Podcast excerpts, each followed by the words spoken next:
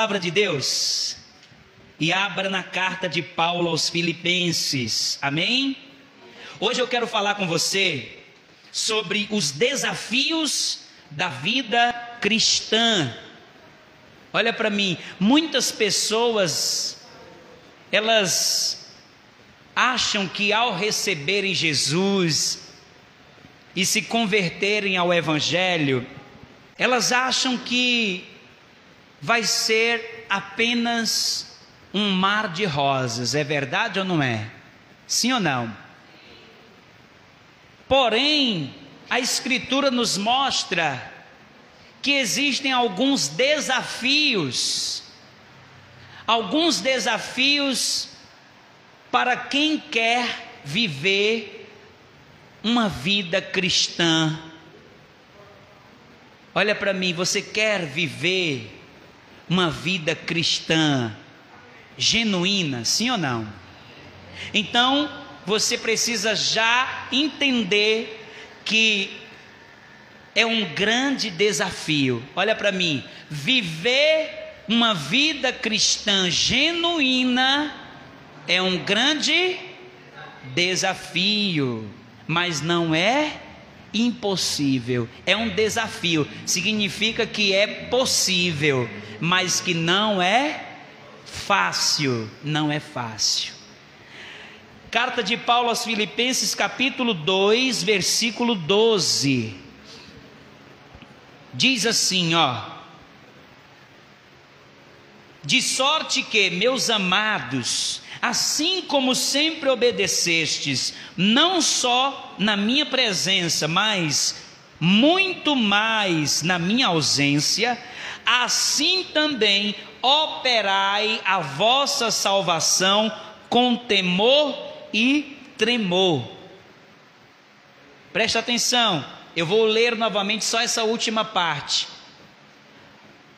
Assim também operai a vossa salvação com temor e tremor. Em algumas traduções está escrito: desenvolvei. Como é que está escrito aí na sua Bíblia? Hã? Desenvolvei. Olha para mim. Olha para mim. Presta atenção. Aqui, já na leitura desta deste texto, nós vemos que a salvação, a vida cristã, ela tem que ser desenvolvida.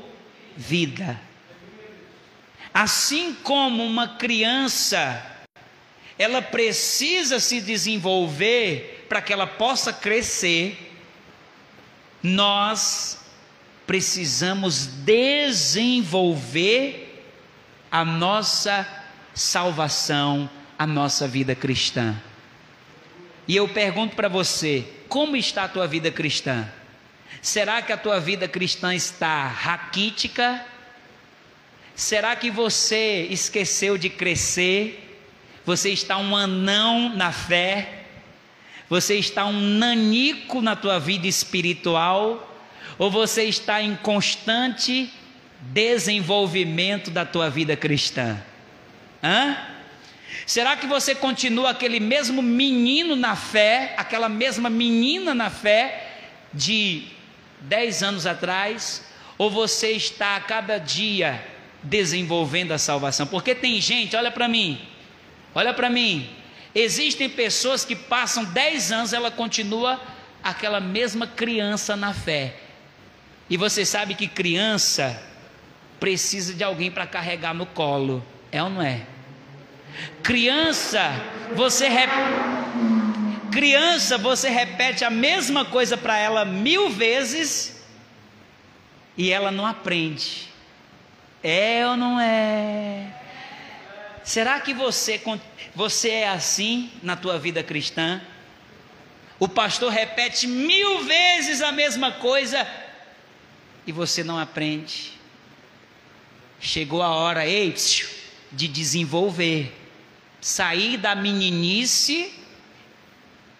Você sabe que o menino também ele muda de ideia a todo momento, não é verdade?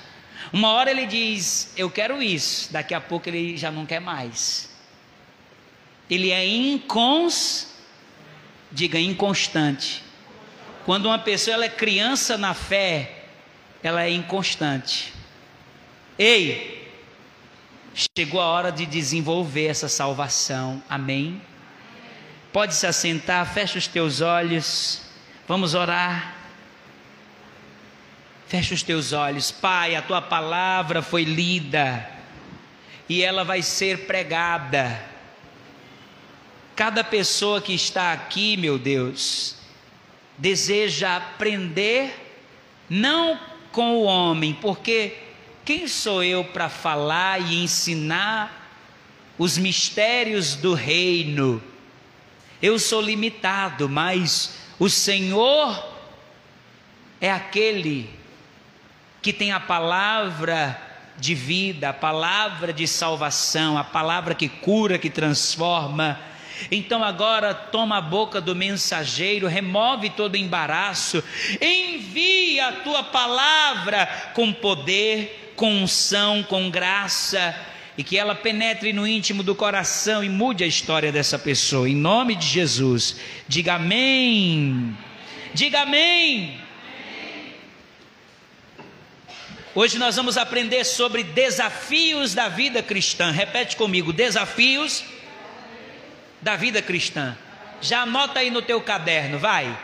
Coloca aí mensagem. Aí você coloca desafios da vida cristã e já coloca a data de hoje e coloca também pastor Alain Amora, para você não esquecer. Amém? Aí você coloca o texto, Filipenses capítulo 2, versículo 12. Amém, igreja? Olha para mim. O fato de uma pessoa receber Jesus como seu Senhor e Salvador não significa que aquela pessoa ela presta atenção o fato de uma pessoa receber Jesus, se batizar nas águas, não significa que a pessoa ela já fez tudo o que tinha que fazer e já alcançou o ápice, o nível máximo da sua vida cristã. Receber Jesus e se batizar são os primeiros degraus. Entende? O apóstolo Paulo, aqui na carta aos Filipenses, ele fala da vida cristã como algo que tem que ser desenvolvido. Olha para mim, presta atenção. Tudo na nossa vida precisa ser desenvolvido. Olha para mim, tudo na nossa vida precisa de quê? Precisa ser desenvolvido. Por exemplo, olha para mim. Se você montar um negócio e não desenvolver aquele negócio, o que, que vai acontecer com ele? Não vai para frente. É ou não é? Se você tiver um filho e você não nutrir ele, você não levar ele para fazer todo aquele processo de vacinação. O que, que vai acontecer com essa criança? Vai morrer. É ou não é? Então, tudo na nossa vida precisa de desenvolvimento. Se você casou, você precisa desenvolver o teu relacionamento. Você não vai ter um relacionamento feliz se você não desenvolver. Muitas pessoas acham que um casamento ele vem como pronto, não é? Ah, eu casei, é, agora tá tudo bem, tá tudo ok. E a pessoa já acha que já casou e vai ter um casamento maravilhoso, sem que ela tenha que fazer nada. Não, não é assim que funciona. É necessário desenvolver. Desenvolver. E desenvolver fala de quê? De um trabalho contínuo e constante. Fala desenvolver. É um trabalho contínuo e constante. Você sabia que os idosos, olha para mim, os idosos que param, param de trabalhar são aqueles que começam a definhar na sua vida emocional, física. A partir do momento que uma pessoa ela diz assim: "Eu não vou mais trabalhar, eu vou ficar só em casa descansando". Essa pessoa vai começar a entrar numa decadência. Por quê? Porque se eu quero me manter saudável, eu preciso me desenvolver fisicamente. Todo dia eu tenho que me exercitar. Se eu não me exercitar, meus músculos vão começar a atrofiar. O meu sistema imunológico vai ficar enfraquecido e eu vou adoecer. Então, já é comprovado cientificamente, todos aqueles idosos que eles não mais se exercitam, não mais trabalham. Não estou falando de um trabalho é, pesado, mas de um trabalho que faça a pessoa se manter ativa e faça ela se sentir útil. Entende? Tem muitas pessoas que elas se aposentam, mas continuam trabalhando. Sabe por quê? Porque isso faz a pessoa se sentir útil. A partir do momento que a pessoa se aposenta e fica em casa só comendo e dormindo, vai começar uma decadência, ela vai ficar depressiva, ela vai começar a adoecer. Então, tudo na nossa vida precisa de desenvolvimento. E desenvolvimento é algo que é desafiador. Escreve aí no teu bloco de notas: desenvolvimento é desafiador. E misericórdia. Vocês almoçaram hoje? Sim ou não? Repete comigo: desenvolvimento é desafiador.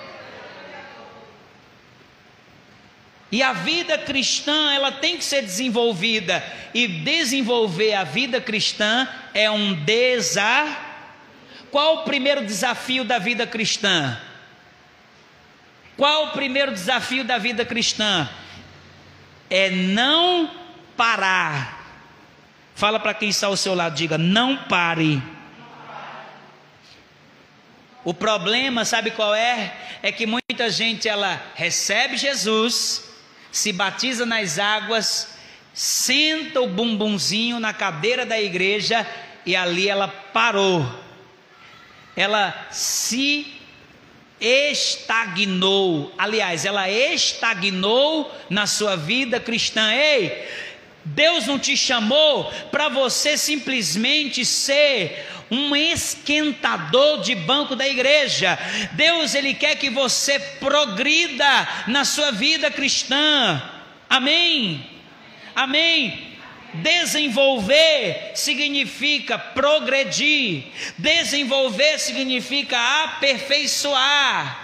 Ei, depois do batismo nas águas, sabe o que você tem que fazer? Você tem que passar por um discipulado, aprender as principais doutrinas bíblicas. E depois, pastor, depois você precisa você precisa se engajar na obra de Deus. Você precisa, meu amado, desenvolver a tua salvação. Tem muita gente que está dentro da igreja há 20 anos e não ganha uma alma para Jesus. Tem muita gente que está há 20 anos na igreja, mas o caráter dela continua sendo um caráter mundano. E quando eu falo de mundano, eu não estou falando, olha para mim, de uma pessoa que toma bebida alcoólica, de uma pessoa que usa drogas. Se eu, por exemplo, olha para mim, se eu sou uma pessoa desonesta, uma pessoa que mente, eu estou tendo um comportamento o quê? Mundano. Se eu sou uma pessoa que só me ocupo com as coisas deste mundo. A minha mente ela só está focada em conquistar as coisas e eu não me ocupo nas coisas espirituais, eu estou sendo uma pessoa mundana. Porque Jesus ele disse assim lá em Mateus capítulo 6, versículo 30 e a partir do versículo 30 ele diz assim: Ei, não andeis preocupados com o que haveis de comer, com o que haveis de beber, nem com que haveis de vestir, porque todas essas coisas os gentios procuram. Os gentios, quando ele fala, ele fala dos mundanos.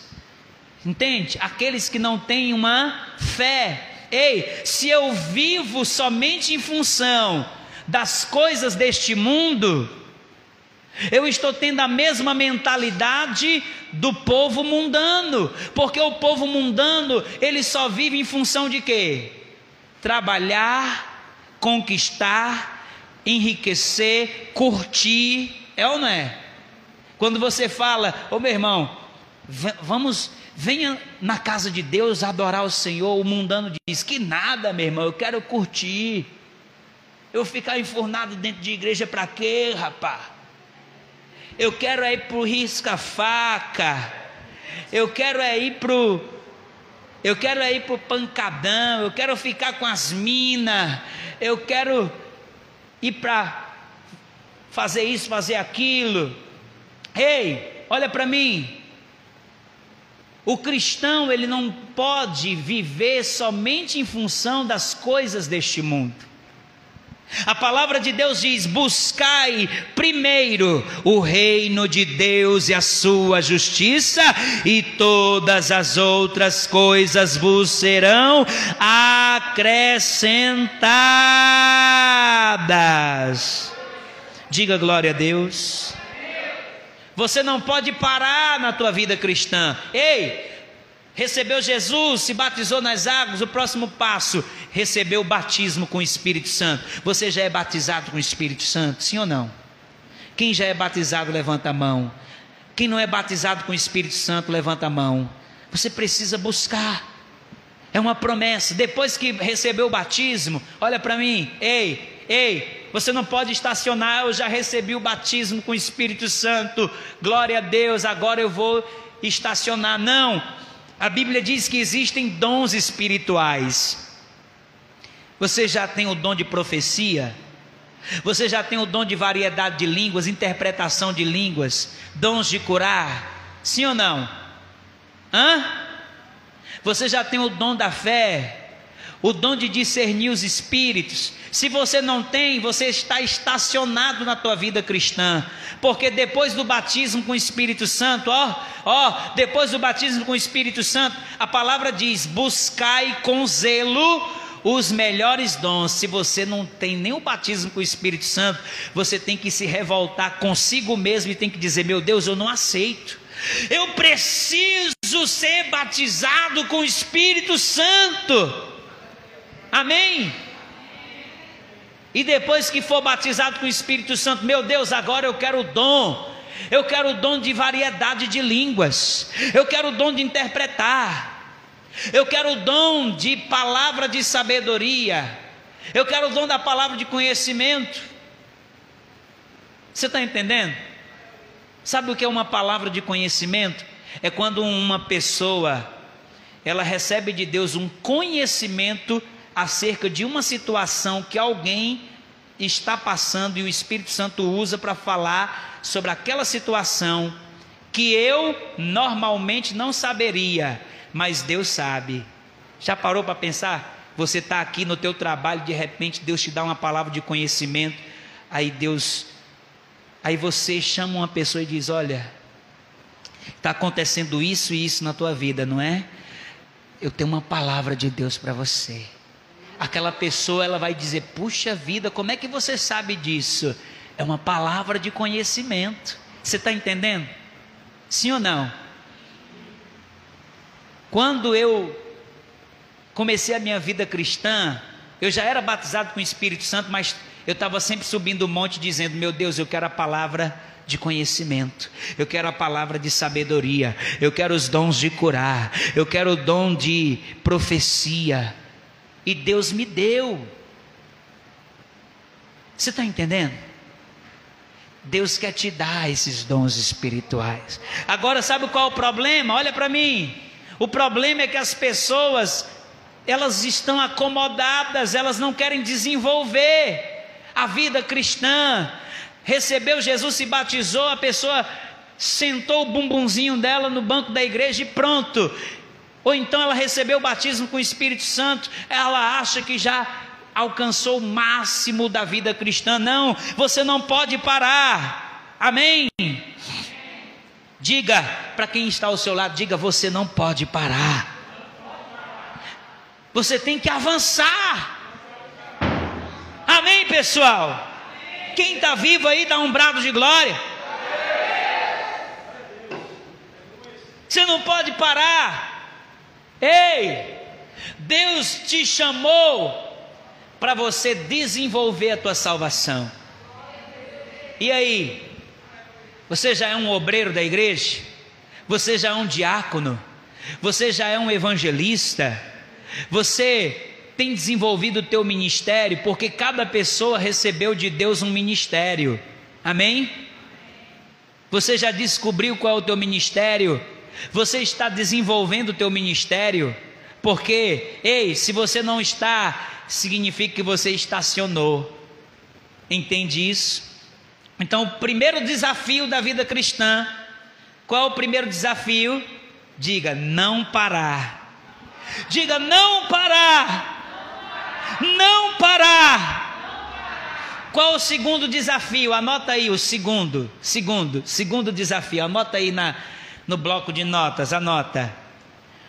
Não dependa de si Diga, não dependa de si.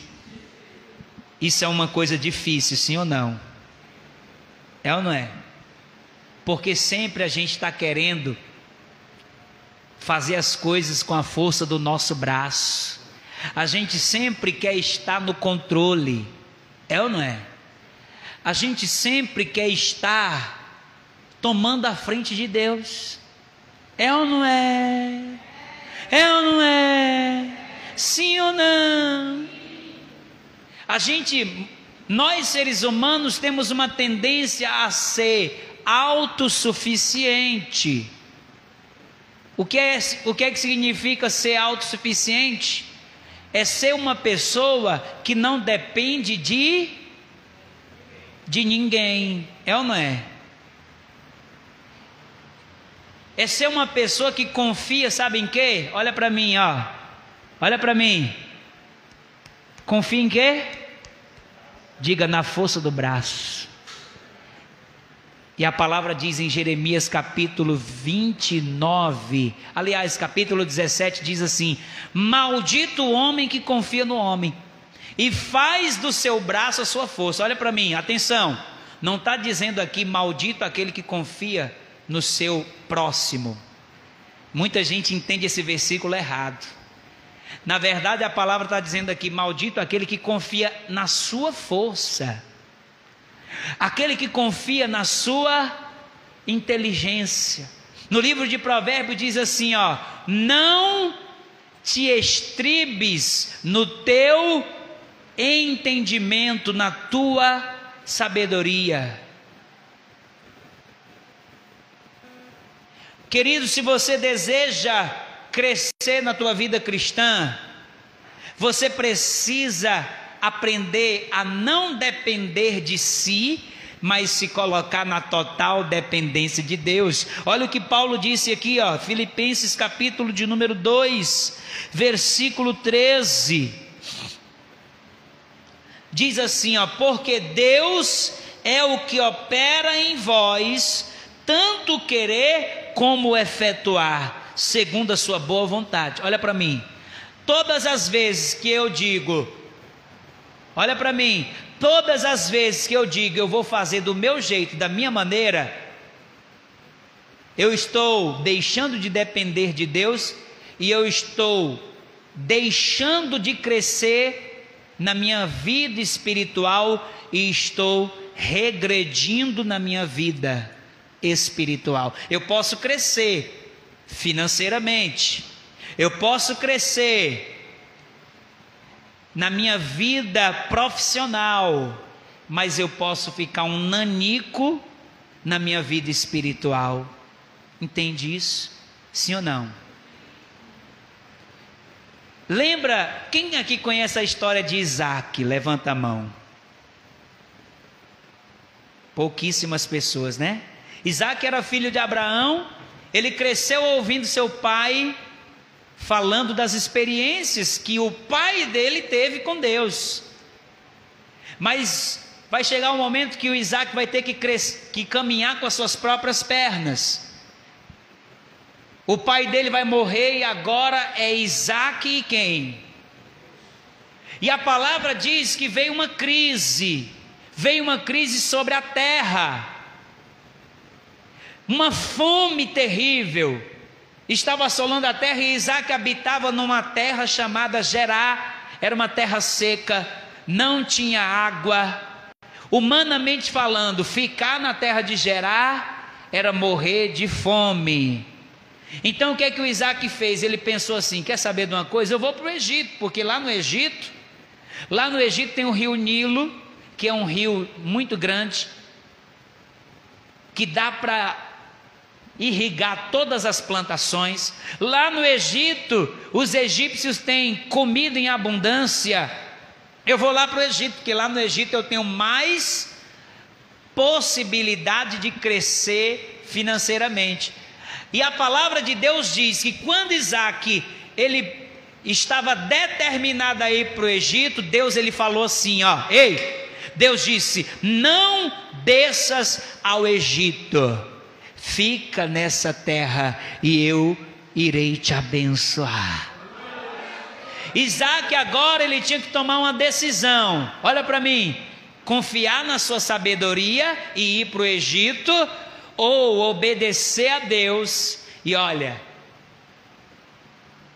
pela lógica humana, obedecer a Deus era o quê? Não, pela lógica humana eu estou falando pela lógica humana, obedecer a Deus ia ser o quê? Hã? Ia ser loucura, ia ser suicídio, ia ser passar fome, sim ou não? Porque o Isaac olha para a terra e diz: aqui, essa terra é dura como, como pedra, aqui não tem água, não, pela lógica humana, se eu ficar aqui eu vou morrer de fome. Mas o, o servo de Deus, ele não vive pela lógica, o servo de Deus não vive por vista, o servo de Deus, ele vive pela fé. O servo de Deus vive pela fé.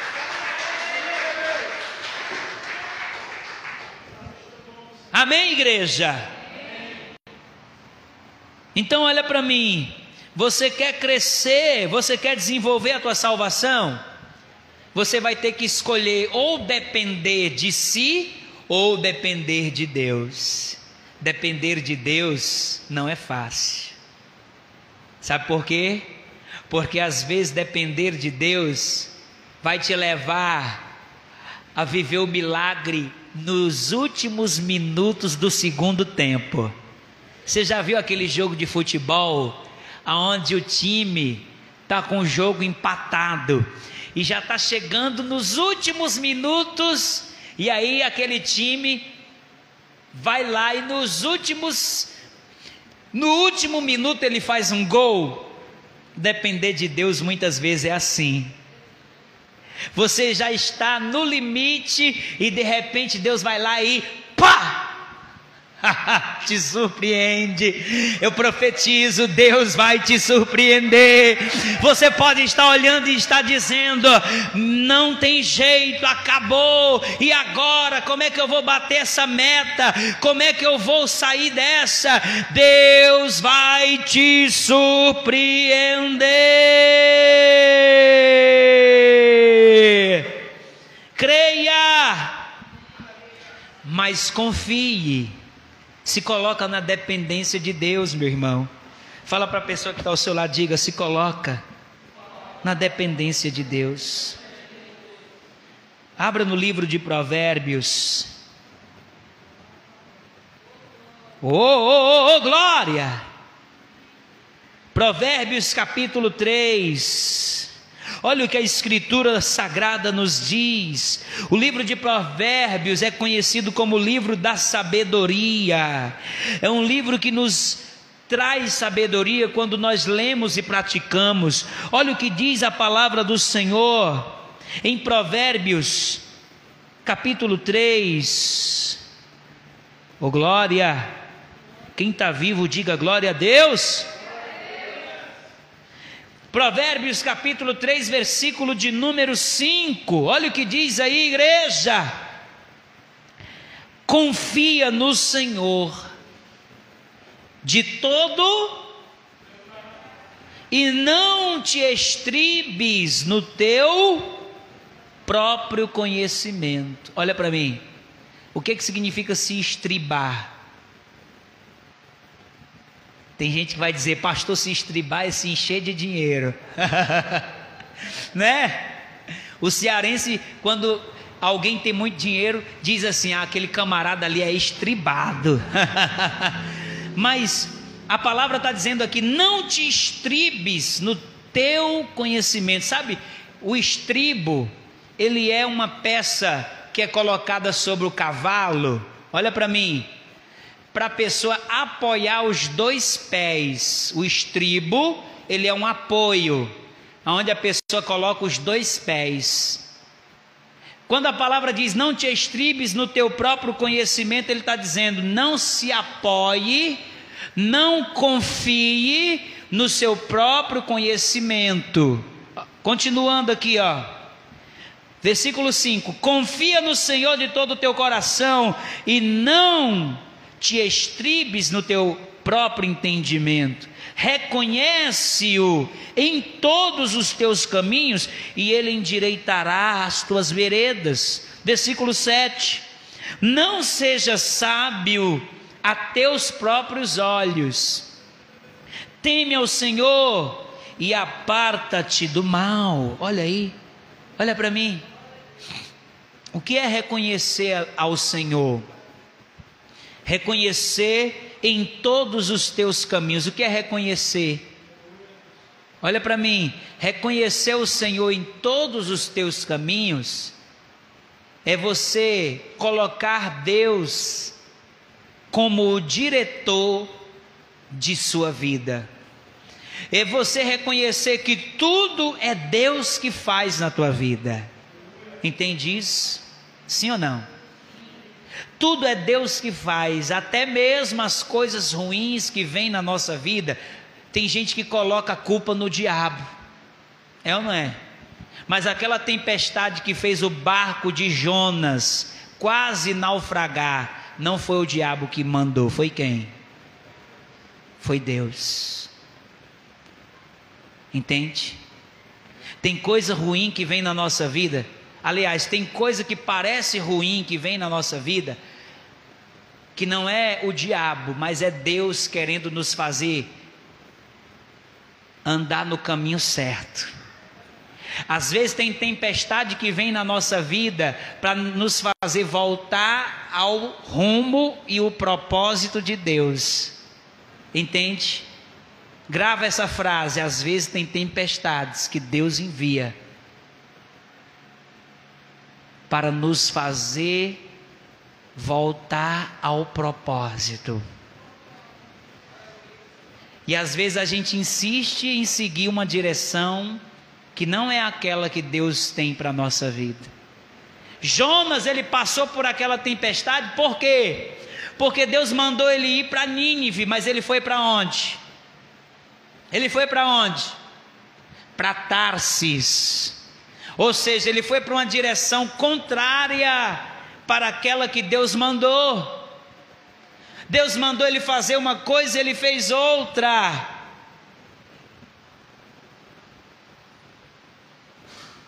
Nem sempre as tempestades que vêm é o diabo.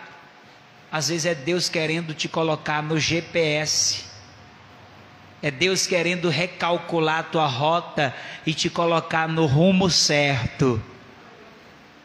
Entendeu? Sim ou não? Sim ou não? Se coloca na dependência, meu irmão. Se você quer avançar, crescer, desenvolver a tua vida cristã. Você não pode confiar na tua força. Você tem que colocar a tua vida na total dependência. No Salmo 37, está escrito: entrega o teu caminho ao Senhor, confia nele e ele tudo fará. Às vezes, se colocar na dependência de Deus Sabe o que significa? Significa você ficar em um ribeiro, aonde ali só tem a água e tem os corvos trazendo pão e carne para você se alimentar. Você está entendendo? Às vezes, se colocar na dependência de Deus é você ser levado por Deus para a casa de uma viúva que está quase morrendo de fome, para ser alimentado por aquela viúva. Você está entendendo? Não foi o que aconteceu com Elias? Deus disse: Ô Elias, vai, vai para a casa de uma viúva lá em Sarepta, eu vou usar ela para te sustentar. Se colocar na dependência de Deus não é fácil, requer obediência, requer obediência, requer confiança. Confia no Senhor. Ei, Deus não vai te decepcionar. Deus não vai te desamparar. Amém? Terceiro desafio da vida cristã, anota aí. Terceiro desafio da vida cristã. Esse aqui é um grande desafio, hein? Sabe qual é o terceiro desafio? Não murmure. Diga, não murmure. Volta lá em Filipenses, o texto que nós começamos essa mensagem. Filipenses capítulo 2, versículo de número 14. Olha o que Paulo disse para a igreja dos Filipenses. Diz assim, ó, fazei todas as coisas sem o que, igreja? Sem murmurações nem contendas. Olha aí. Ei, amado. Presta atenção. Murmuração é uma demonstração, sabe de quê? Olha para mim, olha para mim, olha para cá, olha para mim. Murmuração é uma demonstração de que uma pessoa não confia no cuidado de Deus. Quando o povo de Israel saiu do Egito e eles sentiram fome, o que é que eles fizeram? Murmuraram. Eles disseram: Olha aí, Moisés, você nos tirou lá do Egito para a gente morrer de fome aqui no deserto. Aí Deus enviou o maná. Daqui a pouco, olha para mim, igreja. Eles disseram: Moisés, nós estamos cansados desse maná vil. Sabe o que é uma coisa vil? Uma coisa que não presta para nada. Olha o que, que eles falaram. Mas quem foi que mandou o maná? Quem mandou o maná? Olha o que eles estão dizendo da provisão de Deus. Estamos cansados desse pão vil. Eles murmuraram. Aí Deus ele disse: Moisés, eu vou mandar tanta carne. Eu vou mandar tanta carne que eles vão comer e vai sair pelos narizes, de tanto que eles vão comer carne. Depois eles, como diz aqui no Ceará, depois que eles encheram o bucho de carne, eles sentiram sede e começaram a murmurar: Moisés, você nos tirou lá do Egito para a gente morrer de sede aqui no deserto. O povo murmurento, minha gente. O povo murmurento, a murmuração é uma demonstração de falta de confiança no cuidado de Deus e de ingratidão pelas provisões que Deus já enviou. Ei, Deus já trouxe muita provisão sobre a tua vida.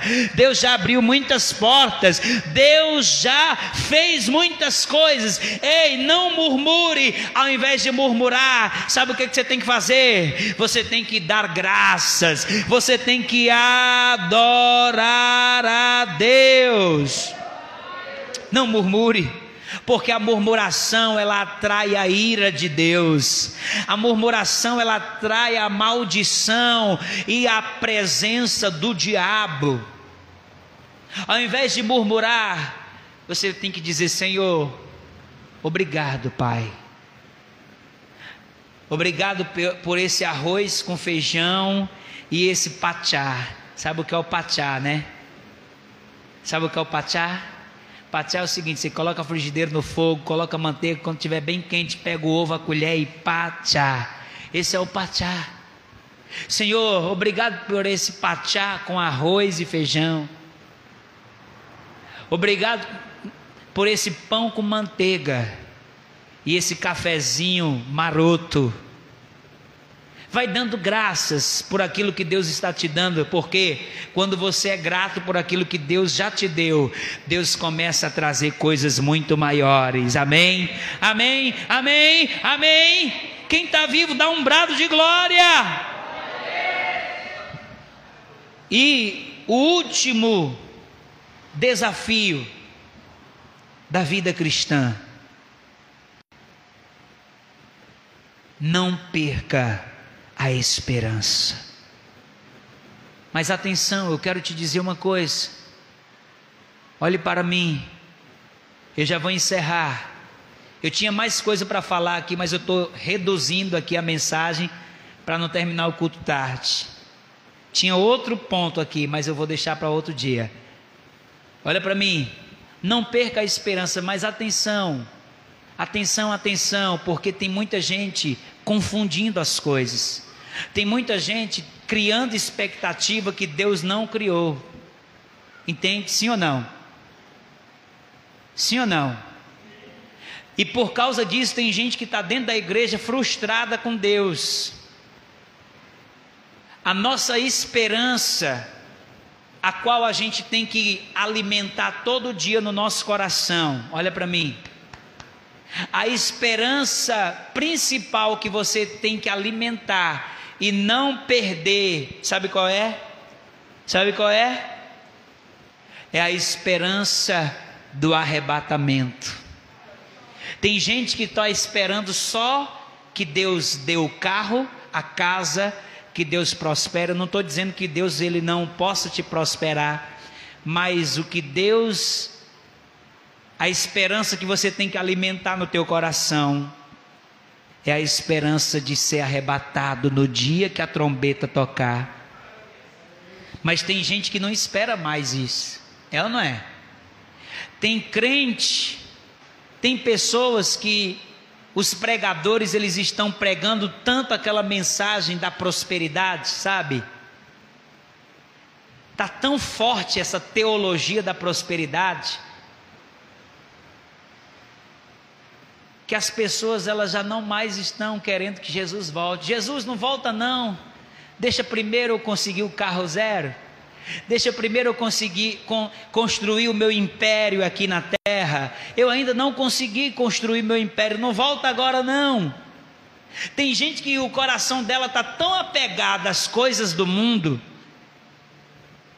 ela está tão cheia da teologia da prosperidade, tão cheia da teologia do coaching, porque agora a teologia da prosperidade foi substituída pela teologia do coaching.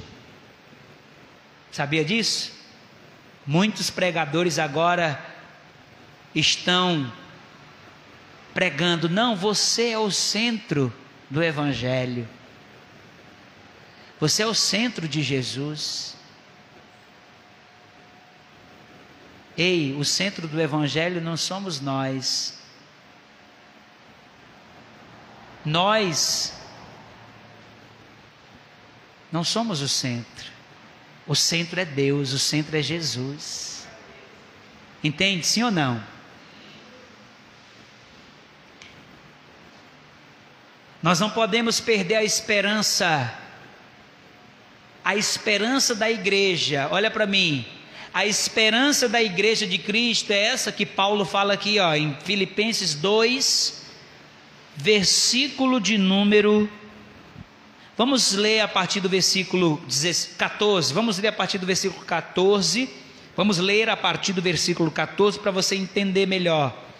Ele diz: Fazei todas as coisas sem murmurações nem contendas, para que sejais irrepreensíveis e sinceros, filhos de Deus inculpáveis no meio de uma geração corrompida e perversa, entre a qual resplandeceis como astros no mundo, retendo a palavra da vida para que no dia de Cristo, ó, o que é o dia de Cristo? É o dia do arrebatamento. Ó, retendo a palavra da vida, para que no dia de Cristo possa gloriar-me de não ter corrido nem trabalhado em vão. Amado, amada, essa era a esperança de Paulo. Olha para mim, Paulo ele vivia de tal maneira, eu já vou encerrar essa mensagem. Paulo ele vivia de tal maneira que ele pregava o evangelho como se Jesus fosse voltar amanhã. A minha esperança e a tua esperança tem que ser essa. Ei, a minha esperança e a tua esperança, que nós não podemos perder jamais, é da volta iminente de Jesus. Eu e você precisamos viver com essa esperança de que Jesus pode voltar hoje. Você tem vivido com essa esperança?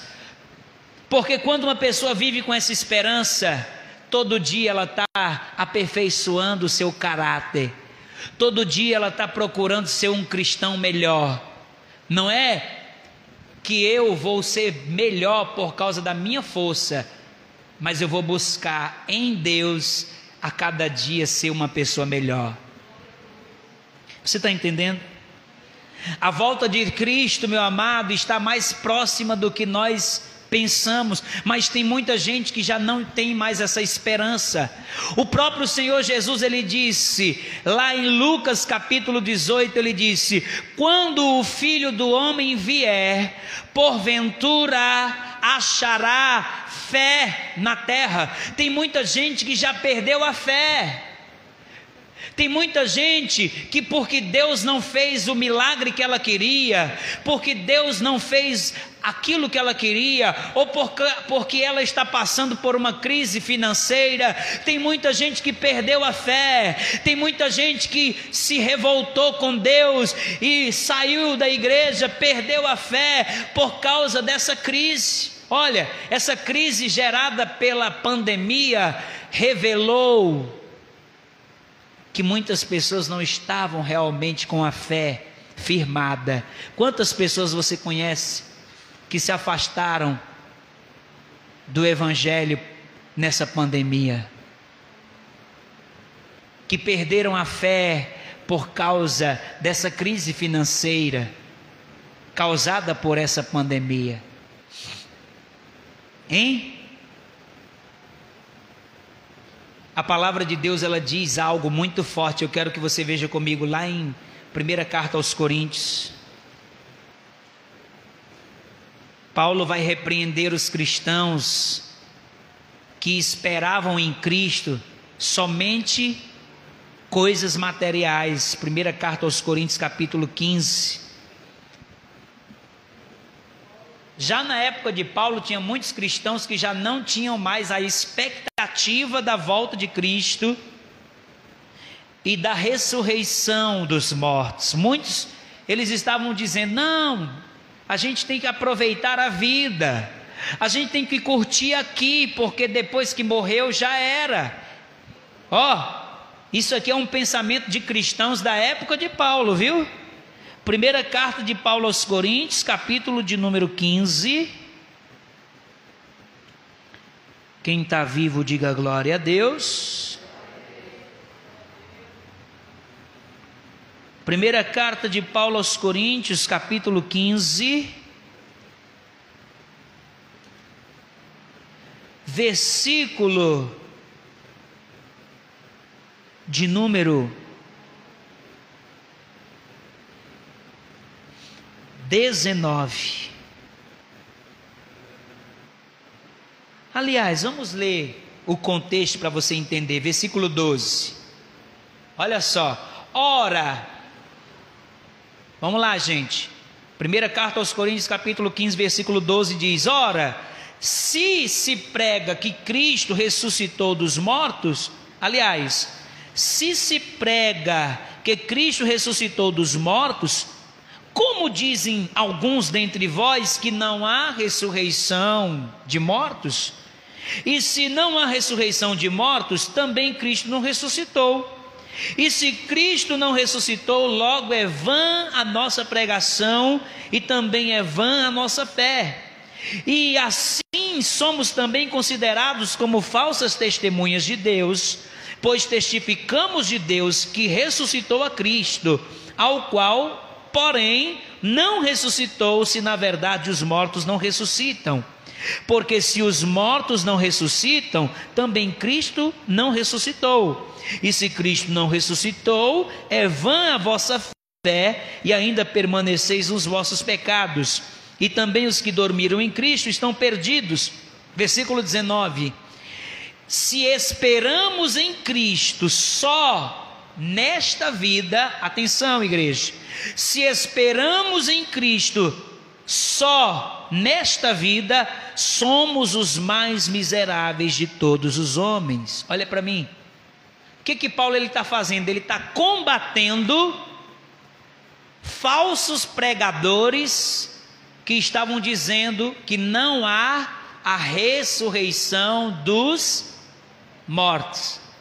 O que é que esses pregadores diziam? Não, a gente tem que curtir o aqui e o agora. A gente tem que aproveitar a vida porque não existe a ressurreição dos mortos. Aí Paulo está dizendo: se não existe ressurreição, então vocês estão dizendo que Cristo não ressuscitou, porque se Cristo não ressuscitou, não há ressurreição. E se vocês estão dizendo que não há ressurreição, vocês estão chamando Jesus de mentiroso, porque Jesus ele disse: Ele disse: Eu sou a ressurreição. Quem crê em mim, ainda que esteja morto. Então Paulo está tá combatendo essa here. E essa heresia estava levando as pessoas a viver o quê?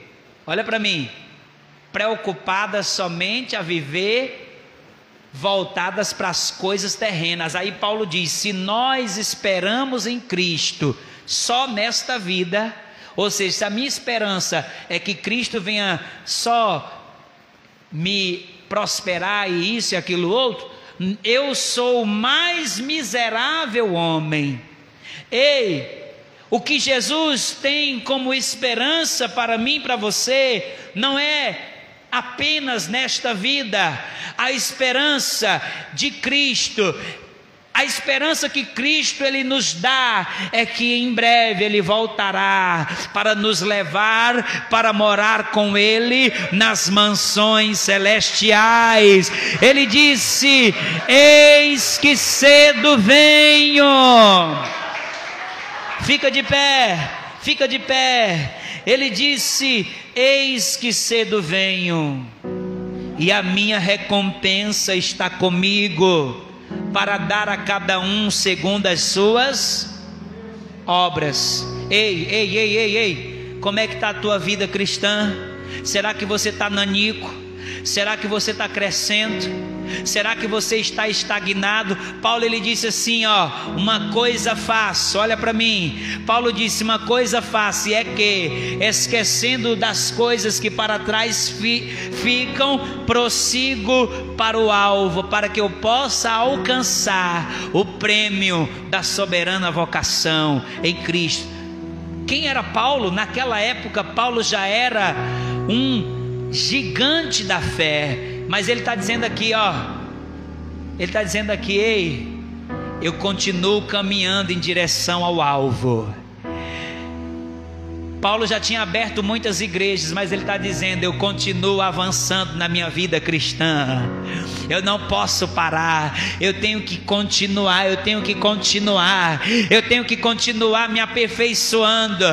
Paulo ele era já um exemplo de fé, mas ele disse: eu continuo eu continuo crescendo, eu continuo a cada dia esmurrando o meu corpo, para que eu possa a cada dia ser transformado de glória em glória eu continuo esmurrando o meu corpo para que as pessoas elas venham ver Cristo em mim.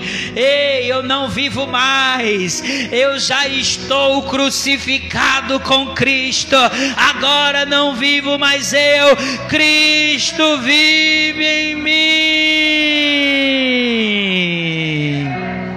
Ei, esse é o nosso grande desafio, meu irmão é você esmurrar o teu corpo para que as pessoas possam olhar para você e dizer aquela pessoa, ela é uma cópia de Jesus Cristo. Aquele ali realmente reflete a imagem de Cristo. Luz em você, estenda suas mãos e diga: Meu Deus, meu Pai, entra na minha casa e transforma